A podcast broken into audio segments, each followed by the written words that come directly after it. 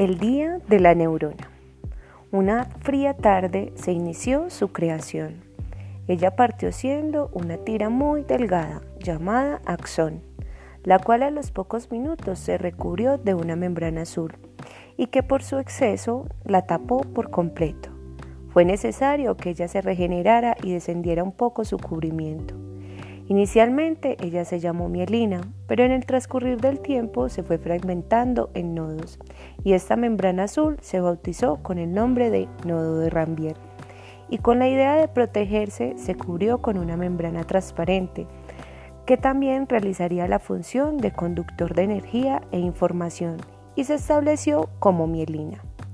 En uno de los extremos de esta pequeña estructura que se iba conformando llegó una planicie azul la cual terminaba en picos, en los cuales empezaron a salir una especie de pelitos, con el nombre de dendritas, y se empezó a formar un círculo amarillento en el centro de la planicie, que ya en ese momento respondía al nombre de soma, y ese nuevo círculo entre todas esas partes lo llamaron núcleo.